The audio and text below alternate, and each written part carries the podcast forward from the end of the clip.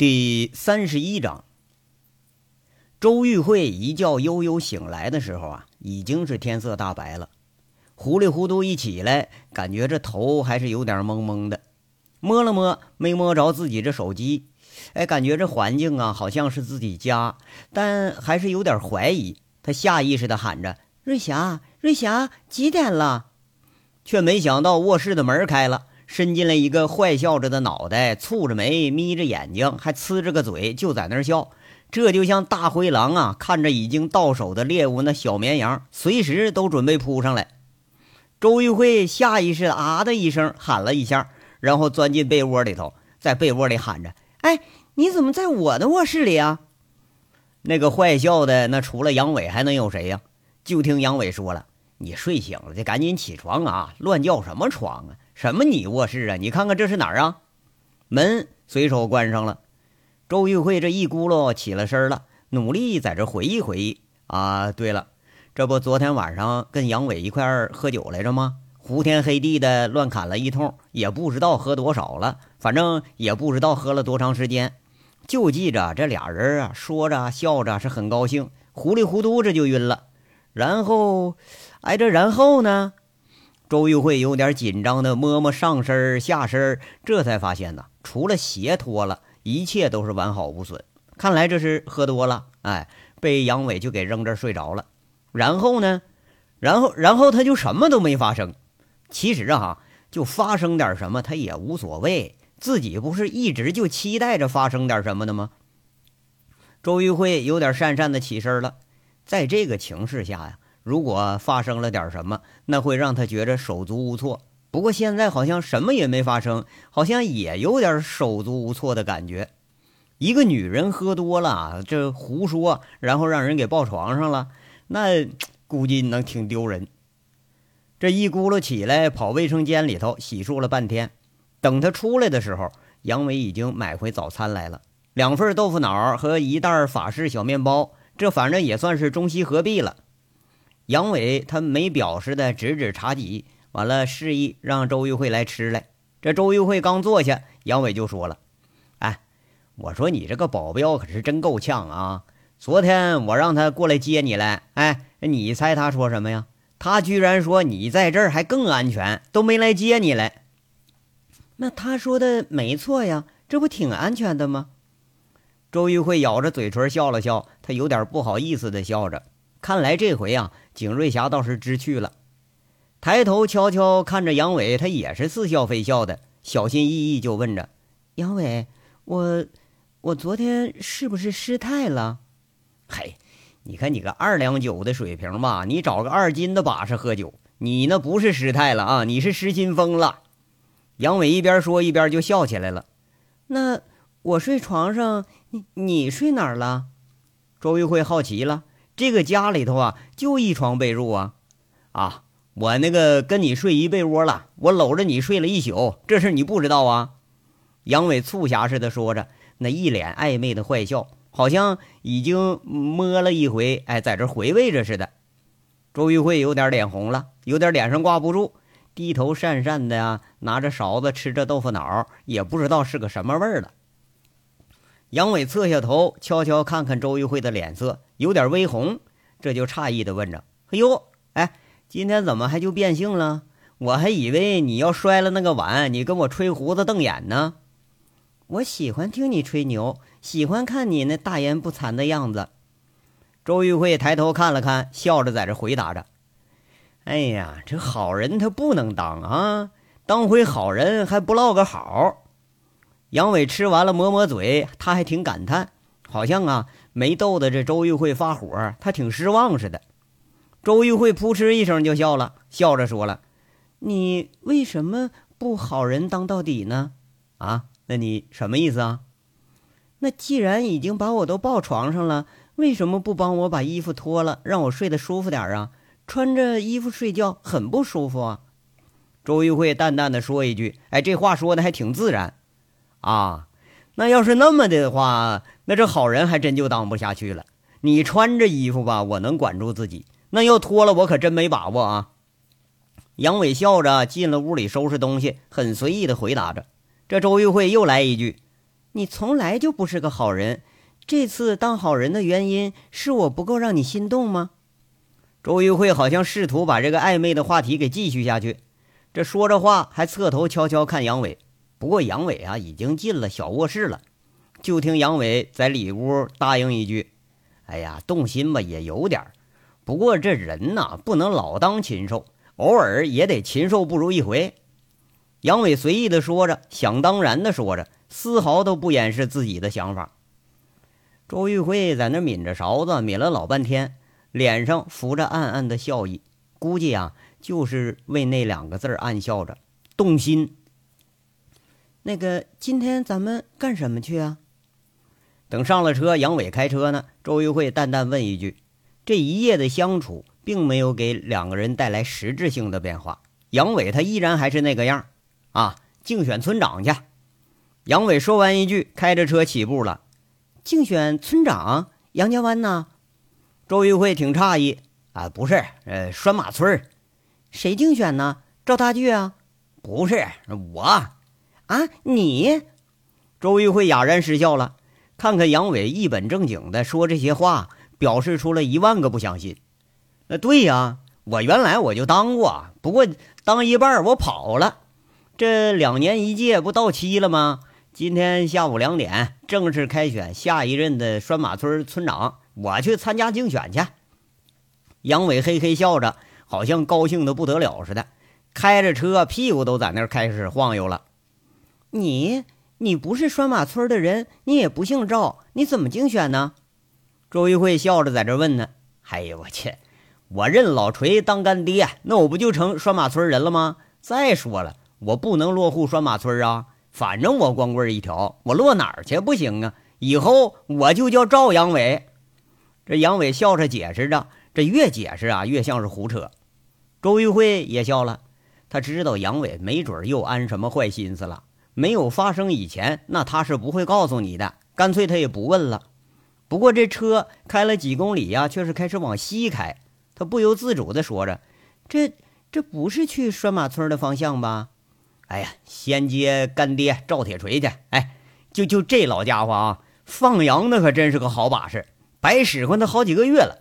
哎，对了啊，一会儿啊，你和景瑞霞到一块儿去吧。啊，拴马村我一个人去就行了。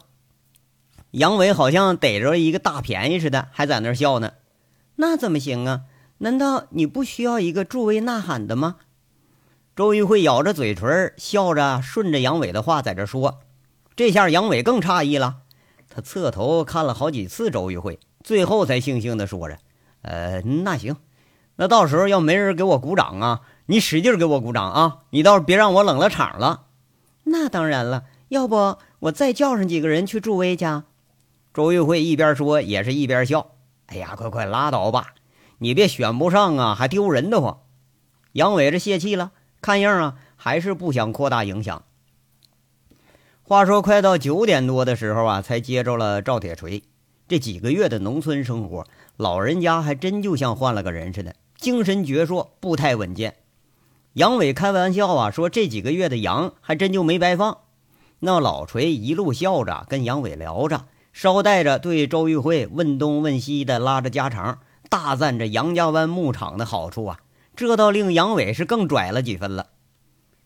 车呀下了高速，下了乡公路，进了拴马村地界以后，这仨人脸色可就不好看了。那拴马村依然还是那个拴马村，只不过比以前见到的拴马村是更黑了几分。两座矿井距离村中也就不过个几公里。两年这煤炭运输让这个村子彻底染成了黑色。两年前啊，拴马村这个村民是肩扛手挑，然后劈山开石修出这么个路来，这也是一片黑色的坑坑洼洼。老锤一路叹着气。要说这路啊，已经根本就没什么维护的价值了啊，也根本就没保养。这大车的司机呢，都是实在走不过去了，才你凑合着扔上几锹土。等快到村里的时候，这一看是更让人心寒。这两年倒是起了不少那个青砖大瓦房，不过这青砖呐，也都是一层煤灰的那个颜色。杨伟这心里啊，也跟撒了一层那个煤灰似的。两年多以前，这里是一片的静谧，山清水秀。他穷是穷了点吧，可是淳朴善良的老百姓好歹知道什么叫廉耻。煤矿一开，黑金一出，一个月挣几千块钱的村民们钱有了，其他东西这可就全丢了。而且呀，和巨子联系过几次，村里这个贫富分化很明显，有壮劳力在矿上的，那吃肉喝酒发了点小财；而家里要没有壮劳力的，岁数稍微大点儿的。这生活并没有什么实质性的变化，这个煤矿确实也是让一部分人先富起来了，不过却不是老锤和杨伟的初衷，从来都没想到过呀，他能是这个结果。周玉慧这一路上是净看了，到了拴马村老锤家里头，进门就看到了金刚带着几个杨家湾的村民呢，呃，那个就话说是市民兵啊，都在他家待着呢。这心里更是雪亮了几分。这次杨伟也肯定不是无缘无故来拴马村的。莫非说，就这个货，他还真就想竞选村长了？这念头闪过周玉慧的脑海。杨伟他办事儿啊，你不能以常理论之。心里更怀疑了几分。要说杨伟啊，没准还真就要干这个事儿了。哎，不过你选上选不上还不好说。那要选上了，你看他怎么办呢？几个人围着这破烂的小红桌子在那吃饭，知道杨伟和爹回来了，这大锯呀早都备下酒菜了。东西虽然说简陋点吧，可是那一锅什么辣椒花椒炖野兔，那味道倒也不错。杨伟给周玉慧夹了一个大大的兔子腿儿，周玉慧是第一次吃的这么津津有味吃着的时候啊，他听的那更是津津有味了。句子在这介绍着村里的情况。一号井啊，沿用了拴马村村民这个矿工，差不多得占到百分之八十。二号井开采以后，逐步淘汰了一部分村民，原因很简单，素质不高，工资还高，而且他还难管理。据掌握，这里开矿的这个长平红鑫物流公司，那是更愿意雇佣大量的外地那个民工来干活来，工资给的不高。管理起来也容易，而且揪着小辫子，甚至克扣工资的事儿都时有发生。那赵三刀，那个曾经被拴马村给收拾的满山跑的人，现在倒成了二号井的领头人了。时间长了吧，这矛盾也就多了。两个矿上一共用了村里头有二百多人，这是一派。为了工资，他拥护煤矿。村长赵亮呢，联合着人跑运输。又拉了一派，剩下的就是老锤这一帮穷命穷到底的人了。不是说家里没有壮劳力呀，就是岁数大了，给人家干活那人都不要了，绝对这就是无产阶级了。不过这样的呀，还是在村里头占着绝大多数。再有矛盾呢，那就是水和污染的问题了。井筒这个深度到了，地下水多少也给污染了。这两年。拴马村吃的水多多少少，这也就成了问题了。就靠村里头那几眼深井吃水呢。地表环境的污染那就更严重了。村里有钱的呀，靠买米买面过日子；没钱的出门打工去了。村里这是一片狼藉。这也没办法啊，都是这个煤害的。杨伟和老锤一直用心听着这大锯的话，眼光里头多了几分赞许，特别是赵铁锤。这事儿啊，杨伟他搞了一个先斩后奏啊。锯子回了拴马村以后，这杨伟才跟赵铁锤说：“老锤本来还不放心这锯子一个人呢，埋怨杨伟。”杨伟嘿嘿一笑，就说了一句：“那你总不能把这锯子拴在你手里头当小马驹吧？你放开了，他自然就会跑了；你要是放不开，他永远就只会跟着你跑，他永远都长不大。你十八岁你就当村长了。”他都二十出头了，你还得要把他拴到什么时候啊？老锤这回释然了，他咬咬牙放开了，安安心心在杨家湾待了好几个月。中间呢，大锯就回去过一次。不过现在一看来，那杨伟是对的。以前从来没觉着这锯子能干点什么事儿。这三个月在村里头，锯子把一帮老人还有外出打工的。和村里头没在煤矿上受益的村民给联系起来了。他先办了一件漂亮事儿，折腾了三个月，还真就修起了一个五保院。这东拼西凑，加上老锤存的钱，好歹给修起来了。雇了村里头两个岁数大的老媳妇儿来给做饭，照顾老人们起居。那这事儿办的是真漂亮，连老锤都忍不住要对自己的儿子竖大拇指了。而且呀，这个事儿它影响也不小。事儿没办时候都觉着难，哎，你真办起来了，也不觉着有多难了。赵大巨这孩子吧，他也有那一股子狠劲儿。就凭着三五个人，呃，吊水、和泥、垒砖，就修了房子和院子。这无声的行动感召了村里头很多人都来帮忙。村里头没儿没女、没人照顾的老人，乐乐呵呵给接进去的时候，那都觉着这个事儿啊，他就应该这么办。那左邻右舍来送面、送油、送鸡蛋、送好吃的的人，那是络绎不绝。平时没事的吧，经常有人抽空来帮着干点活。其实这事儿吧，想一想挺在理的。那都是一帮子叔叔大爷，都是乡里乡亲的，谁都有老那天，谁也有走不动时候。谁敢保证自己家就没有个天灾人祸呀？慢慢的，大家都认可了老锤这个说话不多、办事实在的儿子。毕竟这是人心，人心那都是肉长的，何况啊，那是一脉相承的赵家后代啊。听完了良久啊，老锤看着儿子，眼睛里头有几分赞许。这不太声张的儿子，看上去这几个月好像长大了好几岁。他无言的拍了拍儿子的肩膀。老锤这百感交集，简直就不知道该说点什么。杨伟想了半晌啊，有点不放心的问着：“巨子，这选村长，你能有几分把握呀？”“哎呀，我没把握。”现在五个候选人都在那拉票呢，赵亮啊还老一套，一张票呃承诺给三百块钱，其他人也差不多，都老一套。这句子在这回答上，啊，那你需要什么呀？要钱吗？要钱哥支持你。我不要，也不用支持，我得靠自己。我就相信人的良心不能就只值个几十斤猪肉吧。赵大巨回答的是很中肯。杨伟听这话笑了半天，看看赵大巨一副决绝的样子，好笑的说了：“老锤呀，你看看啊，这锯子都能接你的班了，比你还倔。不过呀，锯子，你可想好了啊！虽然你挖了一堆赵亮干黑事的证据，能把他给干翻了，但是其他候选人他会不会跑出一匹黑马来？那你可得防着点杨娃哥，这当不当村长我不在乎。”只要选一个不祸害村里人的这个人选出来，那我就满意了。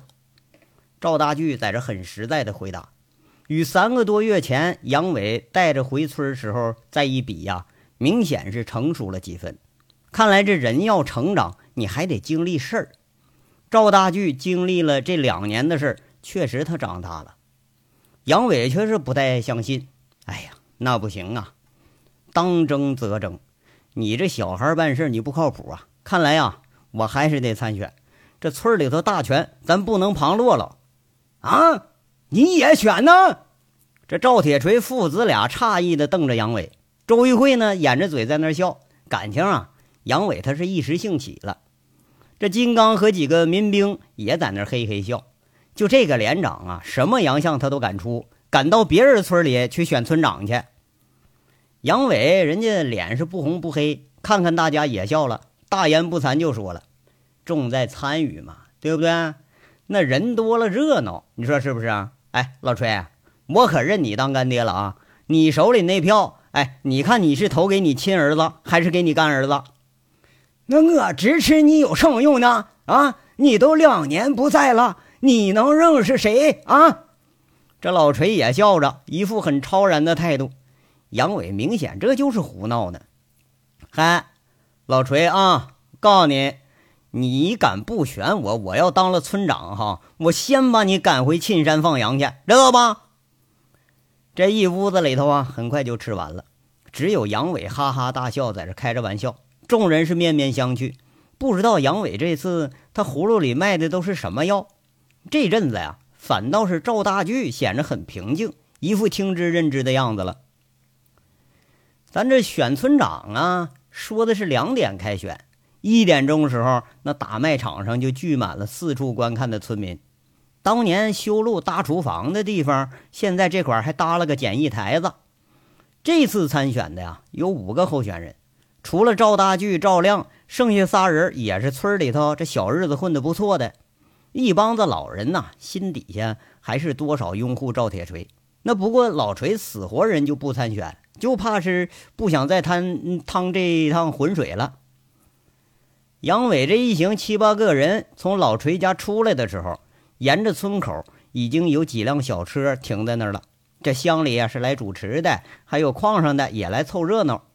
等到了打麦场，已经是人声鼎沸了，里三层外三层围了个差不多满了。就这架势，让杨伟想起了那时候村里头修路放电影，那乱乱哄哄，热闹非凡。挤不进来的那个半大孩子，那树杈子顶上、房顶上、呃围墙梁上，那全都坐着人。要是夏天的话啊，穿着褂子的老娘们儿，那坐着就能撸起衣服在那儿喂奶来，那入眼就是白花花一大片呐，看的人都直眼晕。冬天这也不差，再小点的小屁孩被架在大人脖子顶上，就等着看热闹呢。今年的呀，当然也是很热闹。五个候选人有四个轮流挨家挨户上门去拉票去，那这家伙可是真实惠呀！啊，要遇着家里人口多的，而且是十八岁以上人口多的，哎，那可老好了啊！光拉票的那就能给家里头收个一两千。村里头就觉着啊，这次选举恐怕要比两年前那次还得热闹。那时候一张票才一百块钱呢，现在这都三百了。那谁当村长其实倒无所谓，村里就喜欢看这种啊热闹场面。杨伟他们几个是好不容易啊挤到前台了，挤着挤着，大部分人这都认识杨伟啊，还笑着打招呼。不知道这个前前一任这个村长上这干什么来了呀？人多呀，在这乱挤。杨伟一直把周玉慧搂在自己的臂弯里头，一直有意无意的保护着周玉慧的右侧受过伤那条胳膊。周玉慧抬眼看了杨伟几次，不知道是为什么呀，这心里是充满了感激了。这个男人也许啊，正像是林姐说的，他心底里头埋藏的是一座能暖人的火山，总是在不经意的时候保护着你。周玉慧不由得顺着杨伟的胳膊，半搂着他的腰，向杨伟的身上靠的是更紧了些一些。嗯，乡亲们啊，乡亲们。静一静啊，静一静。这台上有个戴眼镜的，这是乡里的干事，这主持竞选来了。敲了半天话筒，这下面还是乱哄哄一片，就是声呢稍微小了一点这干事他也不在乎，那村里老百姓向来都这样。他旁若无人，接着说了：“哎呀，今天呢是上个碑乡拴马村村长换届选举啊，我代表乡政府。”主持这次选举，今天啊，这个候选人一共有五个。刚说到这儿就被人打断了，就听人群里头有人喊：“哎嗨，六个六个啊，算我一个，我也参加。”这说话的就是杨伟。说着话，把周玉慧叫到金刚身边，那挤着人群就往主席台上跑。这一下人群可就消停了。村里的一看啊，呀，这前前一任村长又来凑热闹来了。